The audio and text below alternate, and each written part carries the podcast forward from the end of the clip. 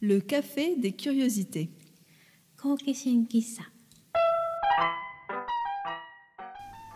Bienvenue au café des curiosités. Le café où l'on fait parler des objets. Et aujourd'hui, c'est une émission spéciale sur le thème des vacances. On s'est demandé quel objet représente les vacances pour nous. Et c'est à cette question qu'on va répondre dans les deux prochains épisodes. Tout à fait. Alors prenez une tasse de thé. Ou de café pour faire un tour d'horizon de nos vacances.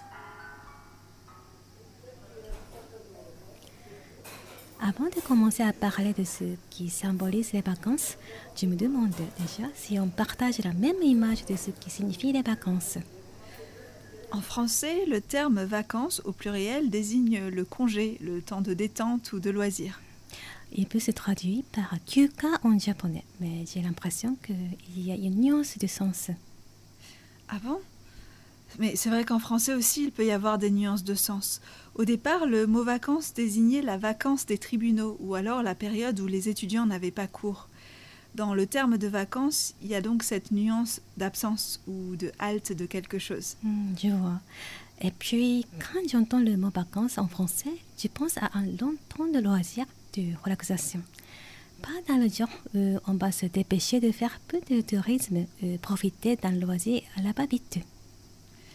Oui, c'est vrai que l'image que je me fais des vacances en France, c'est qu'on loue une place dans un camping ou un appartement, et puis on reste pendant une période assez longue au même endroit, quitte à se déplacer à partir de cet endroit.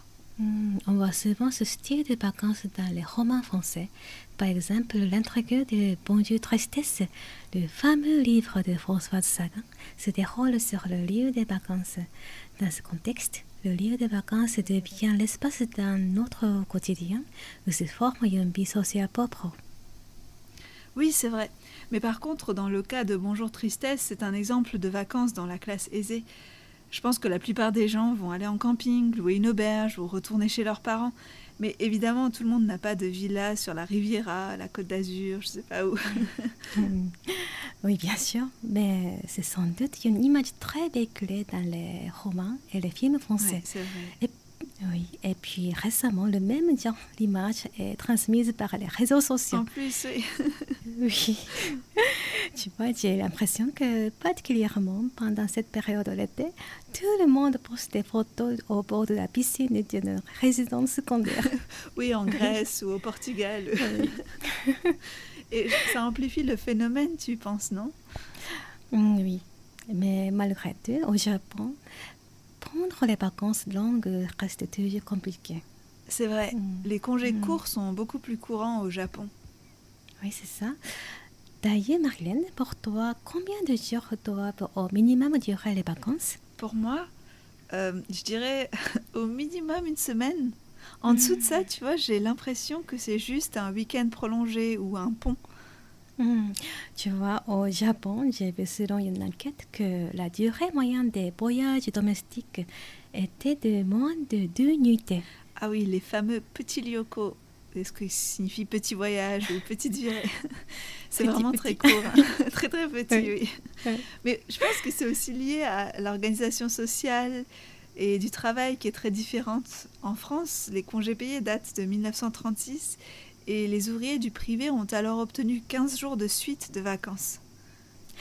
Cette idée de vacances de 15 jours sans interruption a certainement joué un grand rôle dans le développement de l'idée de vacances en France, non? C'est un peu la naissance du modèle français des vacances. Oui, sans doute. Avant cela, les vacances existaient quand même, mais elles concernaient d'abord les aristocrates et puis les bourgeois, ou, et puis après les fonctionnaires ou d'autres professions. Mais en 1936, cela devient un droit des ouvriers et donc une obligation pour leurs employeurs de s'accorder ces vacances. Comment les Français perçoivent-ils les vacances aujourd'hui? Tu sais, on entend parfois dire de façon un peu caricaturée que les vacances sont la raison d'être des Français, qu'ils vivent donc pour cela. Euh, Qu'est-ce que tu en penses, toi? Oui, comme tu dis, c'est une caricature Mhm. et je trouverais vraiment triste qu'on ne vive que pour les quelques semaines de vacances que l'on a dans l'année. À à mon avis, et contrairement à ce qu'on dit souvent, beaucoup de Français sont attachés à leur travail et c'est important.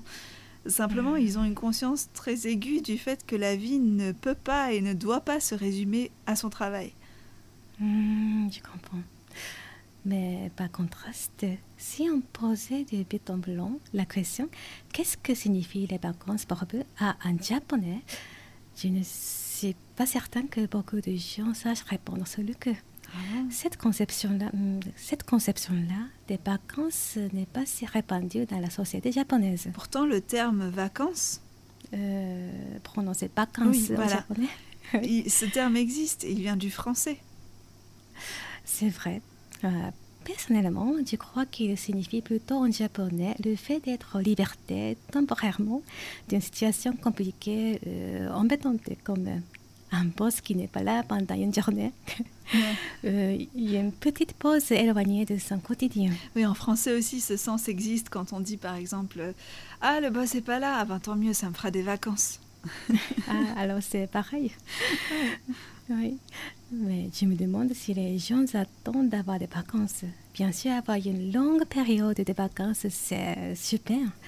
Mais tiens, je me demande ce que vont penser à ce sujet nos auditeurs et auditrices. Oui, c'est vrai. Alors, euh, vous qui êtes chez vous, qu'en pensez-vous? Vous pouvez nous écrire sur euh, Instagram pour répondre.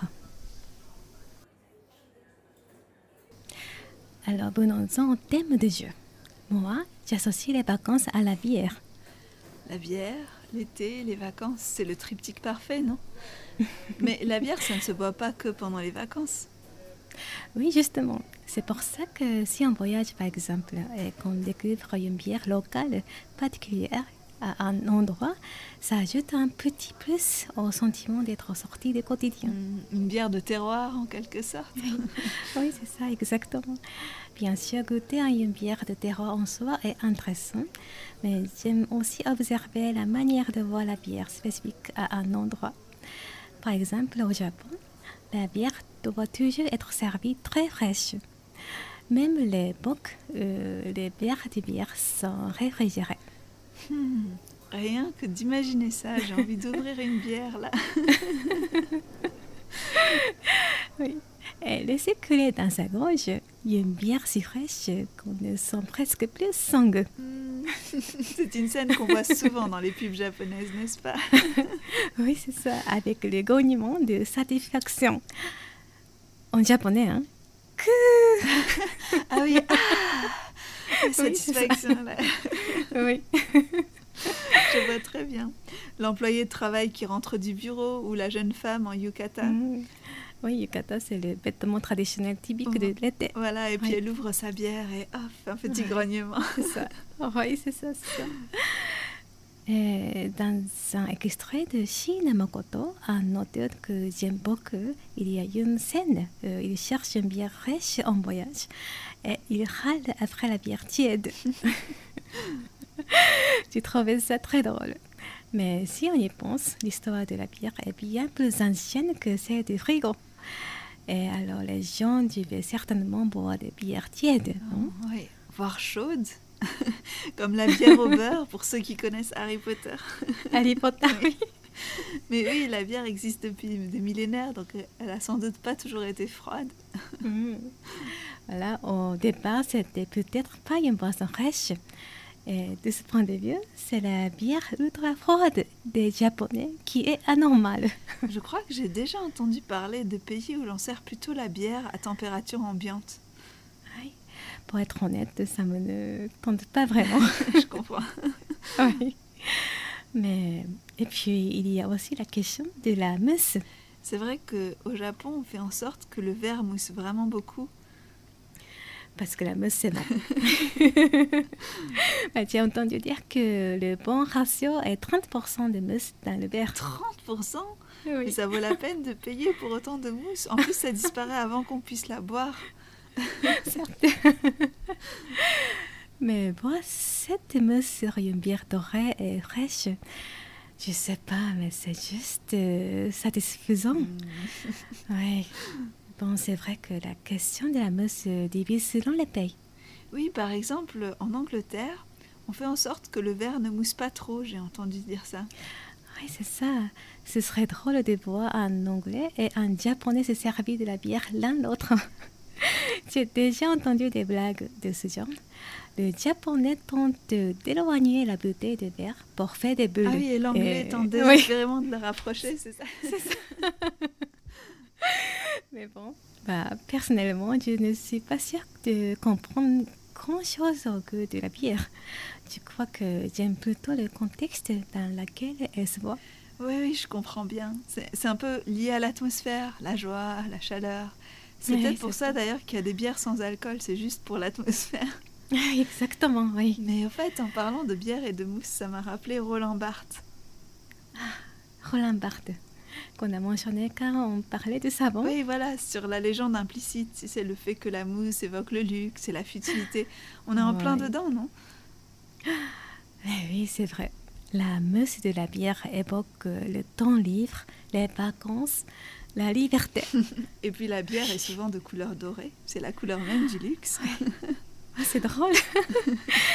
j'ai choisi le thème de la bière un peu par hasard, mais j'ai l'impression que on a touché à quelque chose de plus profond à creuser. Hmm, à voir. Oui. Je vais souvent en Alsace quand je voyage en France. Bien sûr, l'Alsace est connue pour son vin, mais moi j'aime la manière dont on boit la bière en Alsace. Ah, le picon bière? T'as déjà deviné Bah oui, moi j'aime bien aussi. le picon bière, c'est une bière aromatisée avec une liqueur à l'écorce d'orange et à la gentiane. L'amertume de la bière est adoucie par la liqueur. Ça se voit vraiment facilement. Je me sens vraiment en vacances en France quand, assis à une terrasse le soir, alors qu'il fait encore jour, je sirote mon piquant bière. Être en terrasse alors que la nuit ne tombe pas, refaire le monde avec des amis en buvant une bière, c'est la Mm. définition des vacances. Qu'est-ce que ça me manque, les vacances en France? Oui, tu comprends. sur ce, notre épisode sur la bière s'achève. La prochaine fois, on va parler de l'objet qui symbolise les vacances pour toi, Marilène. Mm. Je te donne des indices. Vêtements, mer, été.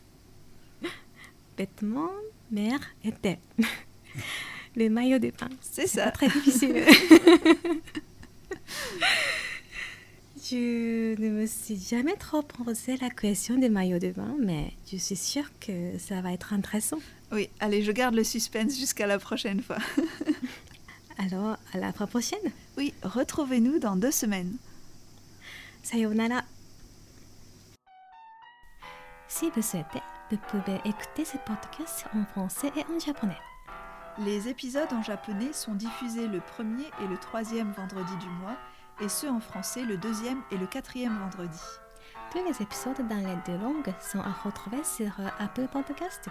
Ou sur Google Podcast et toutes les autres plateformes d'écoute.